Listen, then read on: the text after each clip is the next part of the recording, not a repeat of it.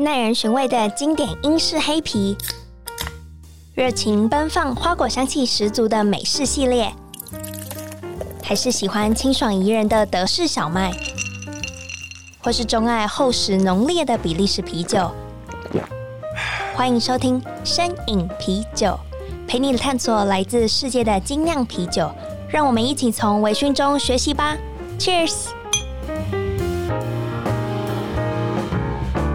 ！Cheers！Hello，各位大家好，欢迎收听《声饮啤酒》，我是节目主持人 Claire。今天邀请到台湾风土土地精酿的创办人 Nelson 来到《声饮啤酒》的节目现场。主持人好，各位听众大家好。因为我跟你其实是也是第一次碰面，然后我对你有很多的好奇，然后有很多的就是问题想要问你。今天都已经访纲列的很仔细，也都准备好了。那首先，我想要请你帮我介绍一下台湾风土土地精酿啤酒这个品牌。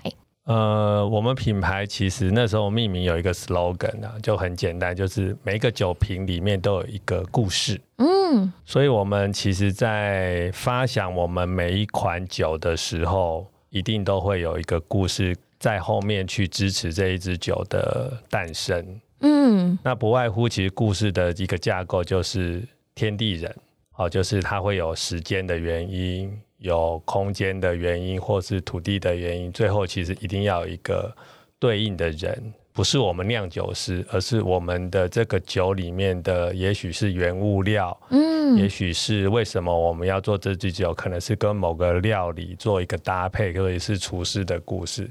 所以其实我们的品牌精神就是很简单，就是希望大家在品饮我们的每一款酒的时候，都可以喝到它。了解到它后面的每一款的故事。嗯，那我很好奇，你从一四年创立这个品牌的时候，你当时候为什么会想说，哎，我来拥有一个自己的精酿啤酒品牌啊？呃，应该说我的前一个工作也刚好是十年的一个工作经验，其实我一直都在做金融产业的研究。嗯，所以我最后要离开的工作是。算是就是基金经理人这样子的职务。OK。那一零年离开之后，一一年开始想学习怎么创业了。哦，毕竟过去的工作都是给人家请嘛，就是一个员工的概念。嗯。那那个时候就不知道因缘机会，就是认识到酒这个产品。嗯。那为了要让这个产品对我们自己的投入度够高，所以我就去上了侍酒师的课啊。所以其实我开始接触酒，并不是酿，是侍酒。OK。那侍酒完之后，其实侍酒一直在围绕的一个名词，就是我们的品牌的名字叫做风土。嗯。所以就开始去想台湾的风土是什么。那找了很多台湾的酒厂去做访谈，然后去跟他们学习，最后才会想要说，那因为试酒这件事情跟酿酒这件事情两个来选，我比较觉得酿酒比较有趣。好，所以后来就去找了很多资料，也跟很多前辈学习，就投入了酿酒这件事情。哦，所以就从一四年开始有了自己的酒，然后开始有了品牌，然后一直到现在。那我还蛮好奇，就是当时候的那个时空背景下，有试酒的课哦？有，其实试酒的课在台湾。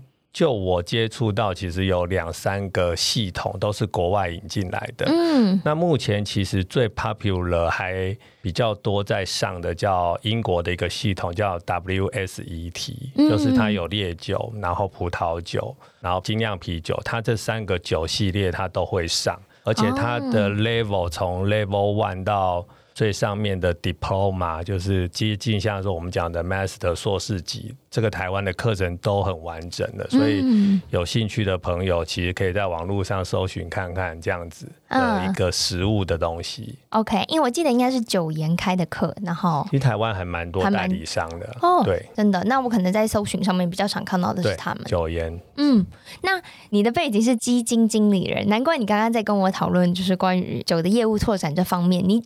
就是估算成本这个部分，你很精算，我就觉得哦，这个背景应该是跟金融相关的，应该是有蛮多的正相关。对，嗯、因为我觉得其实在这个过程里面有认识很多同业啦，嗯、就是其实精酿啤酒，我觉得它跟商业啤酒有一个很大的不一样，就是台湾所有精酿啤酒的朋友们，他们那种 passion 那个热情度都非常的高。嗯，好，但是不一定他们在第一时间有想到说，当我 create 那么多我的产品之后，他要怎么继续走第二步？嗯，也就是说，其实我们应该要把台湾这个所谓的酿酒产业分成两个部分，一个叫做自酿。一个就是商业化，嗯、哦，商业化。那我觉得自酿的很多朋友的产品都非常的好，但是也许第一个他可能就觉得说我就是一个自我分享的一种这种过程，他没有从到尾没有想要把他产品商业化。另外一个就是其实他还不了解怎么商业化，他就投入了商业化的过程。结果可能的经验也许不是很好，嗯，所以我一开始在做这件事情的时候，我就是很明确知道说，我去做的每一款产品，它如果不能商业化，其实我是不会把它拿出来跟人家分享的。就是你是有仔细就是研拟过，然后不会贸然就是进场的概念。对对对，就是说我们刚刚讲前面，就是那个酒瓶里面的那一款酒的故事，其实我们从一开始都会把它想得很。仔细，仔细，嗯，对对对，可以跟我直接举一个例分享吗？比如说你要分享基隆吗？你还是要分享的哪一个品项？我们其实应该讲，我们这个品牌的第一个产品线，并不是在基隆的啤酒，而是我们用彰化酿酒葡萄的材料去做的精酿啤酒。真的哦，真的，真的。其实我们这个品牌最早的产品系列，其实叫做风华。嗯，就是丰富的丰，那个中华的华。那我们用的是彰化的酿酒葡萄，然后我们做葡萄酒剩下的一些原物料，我们再拿来跟精酿啤酒的原料去做一个结合。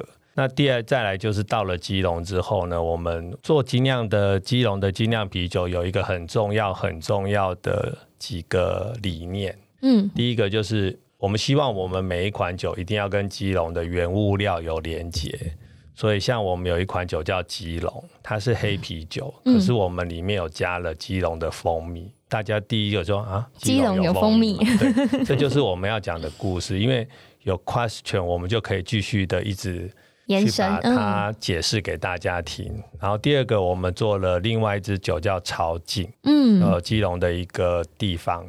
那那个潮境公园，它的海边有一种藻类叫石醇绿藻，然后我们把那个绿藻粉放到我们的啤酒，类似像啤酒花冷干头的方式，去把那个藻类的气味让它融入在啤酒里面。好，那第一个就是我刚刚讲的，我们的基隆系列每一款酒的原物料都会跟基隆的在地做一个连接，嗯、这是第一个。第二个，其实因为前面我有提到说试酒师这件事，其实试酒就是很重要，就叫餐酒搭配。对对对。所以其实我们第二个工作就是我们在推荐我们的酒的时候，也会想要让他知道说，这跟我们台湾的什么食物或什么这样子的料理方式去搭配我们的酒，嗯，会有那种 marriage 的感觉。嗯、OK，所以其实我们再回来讲刚刚那两支酒，黑啤酒。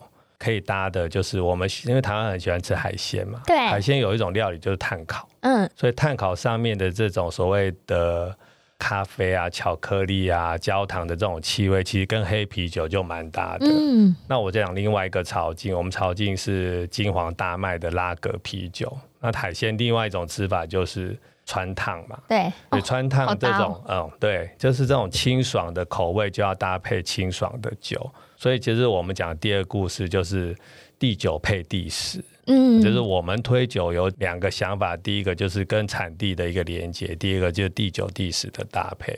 所以我们家每一款酒我都可以用这样子的一个架构去跟大家分享。你喜欢什么样子的原物料，或是你喜欢什么样的料理，我们就会建议你喝我们家的什么酒这样。我觉得你把它做的很完整呢，就是你面面俱到，你每一个就是从风味啊，从故事与食物的连接，以及为什么会有相关这个酒餐搭的原理，我觉得都整个都是有一连串。对，所以这个我刚刚前面讲，我觉得那个课程很重要。真的，它它不是只是一张证照，就是说真的证照没什么，哦、是那个课程很很严谨的，让你从什么是酒，一直到后面的餐酒搭配啊，甚至到酒的收藏，嗯、现在很多人都在做投资嘛，这些课程其实是一个很系统、很严谨的东西，让我们在创业的时候觉得很好用。嗯，能理解，能理解。那我还蛮想问你，既然有就是第九配。就在地的料理，嗯、那对你来讲，你以基隆为体，那基隆是一个什么样的地方？在你心中，或者在实际上？我刚去基隆的时候是一三年，嗯，那决定要留在那里，就是到现在其实也满七年了。说真的，我刚去的时候，跟我小时候，因为我很喜欢钓鱼，我爸很喜欢也带我去钓鱼。说真的，六七年前去的时候，都觉得。怎么基隆跟我三十年前没有什么不太一样？嗯，我讲的是环境吗？眼睛看到的。OK OK OK。但是其实我待在那里的这七年的时间，因为你生活在那里之后，你就会发现，其实基隆的改变不是你眼睛看到的那么的表层。也就是说。嗯人如果身体不好的时候，一定是里面的五脏六腑先出了问题，然后就会表现在你的样貌上面。对。那我觉得基隆我们刚去看到的那个样貌没有改变，或是比较差的那个原因，就是因为五脏六腑都没有调理好。OK OK。但是这七年我们因为生活在那之后，我们开始觉得其实这个五脏六腑在这六七年已经开始在做调理了。所以未来，我觉得大家开始去基隆这件事情，也许尤其是从明后年开始，你就会发现基隆改变了，因为你来你会看见样貌的不同。嗯，我举几个例子，就是说，大家对基隆最有印象，应该是高速公路一下来的左手边有一个奇隆，像那个对对对对对，像好莱坞的，对。其实那一座山呢，最近就有一个很大的改变，就是我们台湾有很有名的一个青鸟书店要开在那里了啊！真的哦？对，你现在应该在网络上可以看到一些照片，也许可能是真的，全台湾最美海景的书店就会在我们基隆。哇哦！他从居高临下看整个基隆港，以后那个游轮停在那一整排，嗯，所以我就说，其实这些东西如果前面没有花六七年去把它五脏六腑做调理。其实你不会感觉到它的改变。那这些东西在未来几年，我觉得大家有机会来基隆，都会看到，哎，每一次来它都跟之前不太一样。但是之前你每一次来都觉得没什么不一样。哦，对，真的是这样子。你讲中了我的心声。嗯，对对。那说到就是你说他有从眼界开始看，慢慢的有转变。那对于你这一从。二零一四年到现在二零二一年，您在酒的就是设计上，你也有转变吗？如果我们讲基隆系列，就是我们基隆系列在命名的时候，都是把基隆的每一个地名当做我们的一款酒。嗯，那命名那个原因，当然就是可能我们的原物料就来自于那个地方。对，所以我们就用那个地方当做我们家的酒款。嗯，但是其实从一四年到现在，我们几乎每一年都推一支新的酒了。OK，其实基隆系列，我觉得我们的基隆地名系列。也应该要准备做一个华丽的 ending，好，就是说我们想到的应该是说，这六七年我们得到了一个反馈是说，我们在我们的酒标的另外一个侧边，都会把我们的一些故事跟文案放在上面。OK，其实你久而久之累积出来的一个，你可以把一支酒就当做一个广告好了，嗯，或是我们想要传达的故事，所以我们开始就有很多。同温层的朋友，比如说精酿啤酒的朋友，或是友善种植的朋友、循环经济的朋友，开始觉得说，我们是不是应该把啤酒当做一个文宣品，来告诉大家更多的故事？嗯，所以我们确实开始有在发展另外一个系列，就是说。它已经不是基隆的地名了，它可能也许是一些台湾特有种的动物。OK，旁边就告诉你这个特有种动物的习性是什么，或是我们会开始去跟异业合作，比如说我们已经有跟电影合作过，有跟剧场合作过，然后出一些联名款，嗯，然后让旁边的那个侧标就是去告诉人家这些单位他们在做什么事情。其实载具就是一支酒啦，但是那个酒的故事跟我刚刚前面讲有点不一样，它已经不是原物料的，对啊，它它也不是第九第十了，它本来就是一个故事的一个传递者。所以我们其实已经开始在想我们未来之后的。也许十年，我们这个品牌要走的路线。了解了解。可是像你说的这种动物系列啊，或是电影联名，在风味上你要怎么样有连接啊？非常好的问题，它其实有点自打脸，对不对？因为其实 啤酒在法令上是不能加动物性的原料，嗯、所以就会回过来讲的是说，或许那个风味就不是我讲的在地性。嗯，单纯是说我们跟对方合作的过程，他们认为什么风味是跟这个有连结，我们就只要想办法把我们当成是台积电。我们就把那个晶片做好就好了。至于他们之后怎么去市场上行销，或是怎么去拓展业务，其实这个工作就分工了。哦，对，我们就是单纯的去想办法帮他们想要的产品把它研发出来，然后拿去酒厂把它生产这样子。所以你刚刚讲的题目也很好，就是确实动物系列几乎是不可能跟动物有正相关连接的。对，我想说会不会是一个意向，你知道吗？对，其实就是一个意向。那你可不可以推荐？就是因为我其实对于动物系列的了解比较少，你可不可以介绍？比如说三款是，就是从风味啊、特色到就是整个故事性，可不可以帮我简单的选三款？你觉得最具指标的？我们动物系列有一只叫水獭，水獭。那水獭其实在台湾这个特有种就是在金门嘛，嗯，金门就是还保留了大概我记得没记错就是两三百只原生种哦，好，那台湾本岛几乎没有了。那水獭它是要生长在水质非常好的地方，所以有水獭的地方表示水质很好。好，我先这样子牵一个线出来。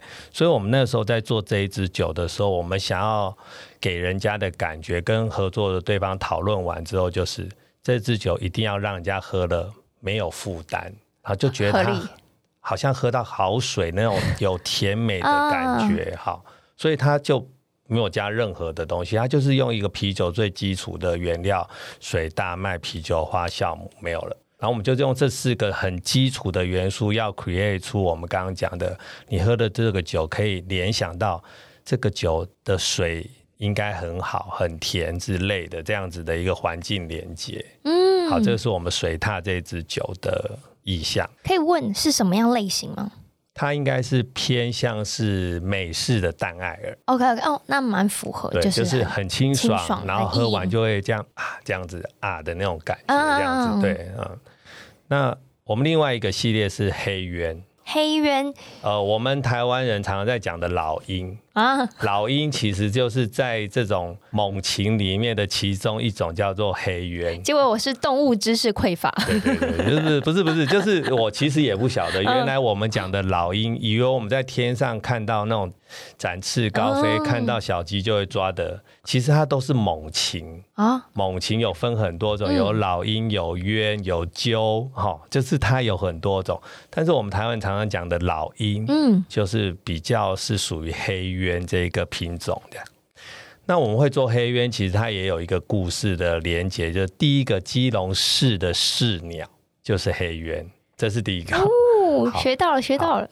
第二个就是因为在中南部的稻田有很多鼠害嘛，对、嗯，所以在以前他们也会，其实老鹰就是天然的驱老鼠的这个方法。OK，所以。南部有很多像也是强调他们的甜啊，或是红豆啊，是用黑鸢去驱赶驱赶的这种天然的这种 做法做法好。所以我们黑鸢这支酒是它加了南部的一个东西，就是可可粉，因为黑鸢嘛，它是黑色的。OK，所以我们就把南部我们找了一个自然农法的小农种的可可，嗯，加在我们这个黑鸢里面，然后我们黑鸢还同时出了黑麦汁。就是给不喝酒的朋友了啊，嗯、啊，当然另外一个就是黑啤酒，可是我们把可可粉放在里面。OK OK OK，就是说，我就说，其实我们动物系列就是希望让大家比较直观的认识说，这个酒跟这个动物到底有什么关系？其实旁边还有很多说明了。OK，对对，对，这个很有趣，而且这个是有正相关的。我是觉得，哎呀，这个关联性很合理啊。对对，所以就他就不会去强调什么第九、第十啊什么之类的。Okay, 对，对对。那最后呢，你再推荐一个，再推荐一个。我们其实还有另外一支比较冷门的酒款，它也是一种鸟。这个鸟大概就更难想，大大大大概几乎没有人听过，它叫戴胜。好，谢谢。它其实为什么这个鸟，我们有时候也会做，其实是它是金门县的县鸟，它那个鸟的名字就是戴胜，对，戴帽子的戴，然后胜利的胜。OK。呃，如果你去网络查它的图片啊，它其实我觉得这样形容不太礼貌，可是我觉得我也不知道怎么形容，就是它长得有点像孔雀的鸡。好，就是、它没有孔雀那么大，嗯，然后也没有那么华丽，可是它本身的色彩很丰富，嗯，可是它的那个样形态是比较像鸡的。好，对，那这个鸟就蛮有趣的，是说它会飞吗？它会飞。好，就我知道说它其实本来也是候鸟的一种，哦，但是不知道什么原因就定居在金门之后，它就停留在那里了，嗯，然后就变成了金门的县鸟。那因为它很华丽，嗯，所以我那时候就在跟朋友在想这件事情。我说什么酒觉得最华丽？其实 IPA 啊，对，它用了很多的不同的酒花，然后有冷头，有热煮，所以它不管是气味还有口感都非常的强烈。嗯，所以我自己对它的解读就是。你喝了戴胜，你一定要记得，因为它就是一个很特殊的动物。嗯，对。那其实苦跟香是啤酒很重要的一个元素嘛。对。所以我们在做戴胜这支酒，就做的像 IPA 这样，就一开瓶就哇，很多酒花的味道奔腾出来。嗯、那你喝的时候，第一个哦。苦这样子，对，这个有，这个有，而且我觉得这个会让人家，就是 IPA 总是会让人家觉得很惊艳。对，对你可能看的时候很朴实嘛，可是跟你刚刚形容一下，哎，然后我真的可能待会收 Google 代收，我就觉得，哎呦，它长这样。嗯、对对，它长得还蛮有趣的。对对对对对对。好，那我们刚刚聊了，其实蛮多就是产品面的嘛，然后你说，其实你想要更想要讲的是产业面的，那我想要问一下，这样子创业也这样子一路走来。有快要十年嘛？十年。那你觉得你最深的体悟是什么？有没有比如说，就说哎，千万不要贸然创业。比如说资金准备够多一点，就是对你来讲，现在脑中突然闪过的会是什么建议？因为我自己本身科系是经济系，嗯，那经济系好像在第一堂课啊，会讲到那个，就是我们企业经营有几个要素，OK，就是土地、嗯，劳力、资本。那其实我先讲这三个要素，前面这三个要素，自从有了网际网络时代之后，第一个土地，哎，云端嘛，嗯，重没那么重要，不要讲不重要 哈。然后劳力，嗯，那以前的人人可能就是专业技能这件事情，在云端的时候，我们会看到很多其实靠键盘。用手这样子打字，这样子它其实也是一种技能。所以技能在云端的时候，因为被隐藏了，所以可能也不像以前那么的强调。好，第三个我觉得最不重要的，以前的人说最重要要资本。其实这二十年我们看到的利率一路一直走低，所以到处都是钱，你都可以借得到、用得到。嗯，所以资本的重要性又跟前面两个我觉得来比。它的重要度最弱哦，可是，在我们这个排序讲到最后一个的时候，其实我觉得最后一个我要最后讲是它最重要。最后一个叫做企业家精神。如果今天问我说怎么样来选择你要不要创业，嗯，其实不是前面那三个你准备好，而是最后一个你准备好了。企业家精神，什么叫企业家精神？我们常常我们来举郭董事长为例子。OK，他七十一岁生日，他做什么事？以他的财富，应该不需要每天从早上八点做到晚上八点吧？可是他应该不止做从早上八点到晚上八点。他昨天做了一个送给他自己的生日礼物，就是他进军了电动车这个产业。OK，而且他一次做了三台车。嗯，好，那我我要讲的就是说，他已经七十一岁了，他已经富可敌国，他为什么还要把他的每一天花在？工作上面，其实我觉得那个就不是工作，那是一种个人的成就追求。好，所以我要回来讲，其实你要做创业这件事，千万不要想要说我要靠这个赚钱，你应该要想的是这件事情能不能让你体会到个人成就的进步动能。如果没有，千万不要创业。再讲一次，如果没有，你还是去上班领老板的薪水就好了，因为。这件事情议会很简单，其实你真的要执行的时候，你会觉得打击很大。所以企业家精神这件事，我认为是我给创业的朋友的一个建议：是你先评估你自己，你有没有这样子的企图心，不是能力。是企图心，好。如果你有这个企图心，你可以再考虑要不要做第二件事。就像我讲的，专业能力的培养啊，资金的寻找啊，甚至合作伙伴之类的。嗯，那你一开始就有了吗？还是你是慢慢生成？过去我们在基金经理人的那一段时间，其实我们做的事情跟这个工作很类似，是当你拥有一个。部位的时候，你要把这个部位创造出最大价值，嗯，对股民交代，或是对保险人交代嘛？那你就是掌控一个资金部位的人，其实你的打击或是挫折是无所不在的。嗯，只是它差是差在是说，以前我们的工作方式是九点打开电脑，开始透过荧幕去做所有的交易，但是现在刚好是颠倒，是你已经没有电脑了。你要每天从八点营业时间一开始，你就要去对应所有的线上线下的问题。嗯，所以我觉得其实工作内容在调整，但是心态是一样啦。你一定要有这个企业家成就、累积自己个人成就的这种企图心，当你的基础，否则你在创业这个过程，你真的会挺不住，你很容易就挺不住了。对。那你觉得对你来讲，你目前受到最大的挫折是什么？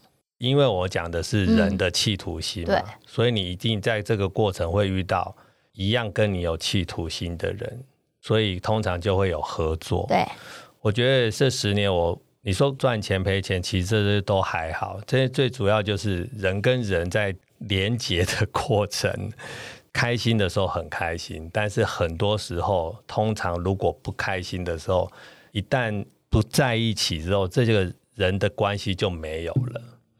所以你可能会醒思的都是人，嗯，都是人。比如说某个时间，你跟一个人因为志同道合的理念去做了一件事，但是慢慢这个理念就慢慢有点就分散，分散了之后，他想做他的，你想做你的，嗯、那好聚好散，通说的很容易，哎，对。但是其实通常都是好聚不好散，嗯。所以其实我们再回来讲啦，其实我觉得创业的过程，人家说很多人都有朋友，其实你要相对想到另外一件事，朋友的另外一面就是敌人。对，其实你也不要太怕敌人，因为敌人就是 push 你一直前进的动力，反而太多好朋友。不见得会让你一直往前走。就是你如果一直待在一个你觉得很舒适的舒适圈，反而没有办法成为就是推进你进步的那个驱动力。因为好朋友通常都讲会讲鼓励的话嘛。啊，其实创业更需要的是鞭策、责骂、压力、指责，那会让你走得更快。嗯，对。所以我觉得这个人跟人的这个相处的过程。开心或不开心这件事情，是我觉得创业过程每次我会想的都不会去想产品对不对，这个东西卖的好不好，我都在想这个过程我跟谁合作的这个经验是不是会一直醒思的啦。了解。那反转你的，比如说我们在面对挫折的，就是心境，你是比如说借由读书吗？还是借由就是经验的累积，然后自己去调试？最近就是有在研究一个新的，也不能说新的理论，就是有一本书叫做《心流》啊，好，它叫英文就 Flow 这样子。然后它上面就是告诉你，你可以去学习做什么事，就是利己，同时也利人的事情。所谓利己，就是说这个事情不能很简单，它必须要有技术性的挑战，让你一步一步一直往前走。嗯，可是你在一步一步往前走的这个过程，你周遭的人也会感受到你在做这件事情的好处。好，所以我我以前压力很大的时候，其实我我只做一件事情去舒压，那个只有利己没有利人，就是我会去钓鱼。就是我自己钓完了就结束了，反而家人很痛苦，因为带了一堆鱼回去，他们要去杀，然后弄得臭死了这样子。后来我现在看了那个书之后，我就开始去找说，那我要来学什么是属于 flow 的这件事，所以我就开始学厨艺，嗯，然后学弹钢琴。好，就是我从四十九岁的生日那一天去按下第一个黑白键，这样子。哦。然后这一年就完全是靠那个 YouTube 的影片硬背。硬背那个琴键，然后我现在可以弹了五六首歌。哇，这太了不起了！对，就是所以我就想说，其实压力这件事，我再回来讲刚刚讲的那个企业家精神，嗯、这这都有连结的。对对对，因为你要一直自我实现你的成就，往前走的过程，嗯、但是你不要变成外部性的干扰。对，所以你要去学的是你的进步，也可以让别人感受到这个喜悦的东西。了解，了解。所以我。我觉得我的习惯还不错。第一个，我自己也不抽烟，然后说真的，酒精对我来说的吸引力也没有那么大。但是是这个过程，嗯，这个过程是我还蛮 enjoy 的这个事情。了解了解，哇，今天也听到一个很另类的分享，因为 通常都是会，比如说我们要不就是很走到酿造那一段，嗯、要不就是很走产品面。今天反而是一个创业家的，就是心路历程的一个总结。也是抒发你这十年来你可能遇到的挫折，然后后续再怎么样帮自己做疗愈。我觉得那个心流的那本书我也是有看，我也觉得它里面讲到的东西也确实有帮助我在做节目的一路的过程当中。那其实节目最后我想要问的是，岁末年终，你刚刚也就是介绍了很多风土精酿的相关的酒款。那如果是要介绍一款，就是比如说感恩节适合喝的啤酒，你会选什么？我们最近推了一支新的地名系列，就是正冰。嗯，那会推这支酒，第一个是我们也运气不错，在正冰色彩屋啊，现在基隆最夯的打卡。对对对对对，我们就刚好因缘际会，也有了一个老宅在那边。好，大概已经五六十年的老房子，然后我们一步一步再把它修缮。嗯，所以我们每天看色彩屋的时候，就总觉得。我们占了一个永远不会有人挡在我们前面的这个点，是不是应该也要做一支正冰啤酒？那这支酒因为正冰渔港它是一个渔港嘛，所以又不能把鱼拿来酿，所以我们就不 这个就就不能走这个路线。可是我们每天这样看那个色彩屋，就觉得多元包容这个精神，嗯，应该是我们正冰这一支酒应该要强调的一个想法。所以可能感恩节、万圣节这些 Christmas 快到了，这些色彩缤纷的东西会是我们正冰啤酒想要传达的一个概念，多元包容。OK。所以如果大家有机会来正冰渔港的时候，记得可以看看我们的店，因为这支酒目前也只有我们自己店里面在卖这样子。OK OK。正冰。那如果想要，比如说住台北或是可能外县市的其他的酒友们，想要喝到你们的酒，要有什么样的管道吗？我可能没有机会特别跑去基隆买。哦，我们有粉砖啦，OK，粉砖可以私讯我们，我们其实也会帮大家做这样子的服务。名称名称，台湾风土在地精酿，在 Facebook 上面直接搜寻就可以了。那有官网吗？就是有官网，可是我们官网其实都在做我们那个故事的记录。OK，比较没有在针对产品的部分做说明。好，所以如果有兴趣的话，大家都可以上脸书粉丝团搜寻。对，那今天真的非常谢谢 Nelson 来到摄影啤酒的节目。不会，谢谢，谢谢。然后这集也是由 ABV Bar and Kitchen 赞助播出。那如果想要了解更多关于啤酒的资讯的话，也可以上就是 ClearDrink.com 或是 Instagram 搜寻 Drinkies D R I N K I E S，然后底线 Podcast。然后，如果有任何意见指教的话，也欢迎到 Apple Podcast 或 First Story 上方留言给我。然后我一定会记得上去看大家的留言。有时候我可能久久上去看一下，发现有留言我忘记回了。好，那真的是非常谢谢大家一路以来的支持。那我们这期节目就到这喽。那 Nelson，我们一起跟听众说拜拜吧。拜拜，拜拜，谢谢，谢谢大家。谢谢。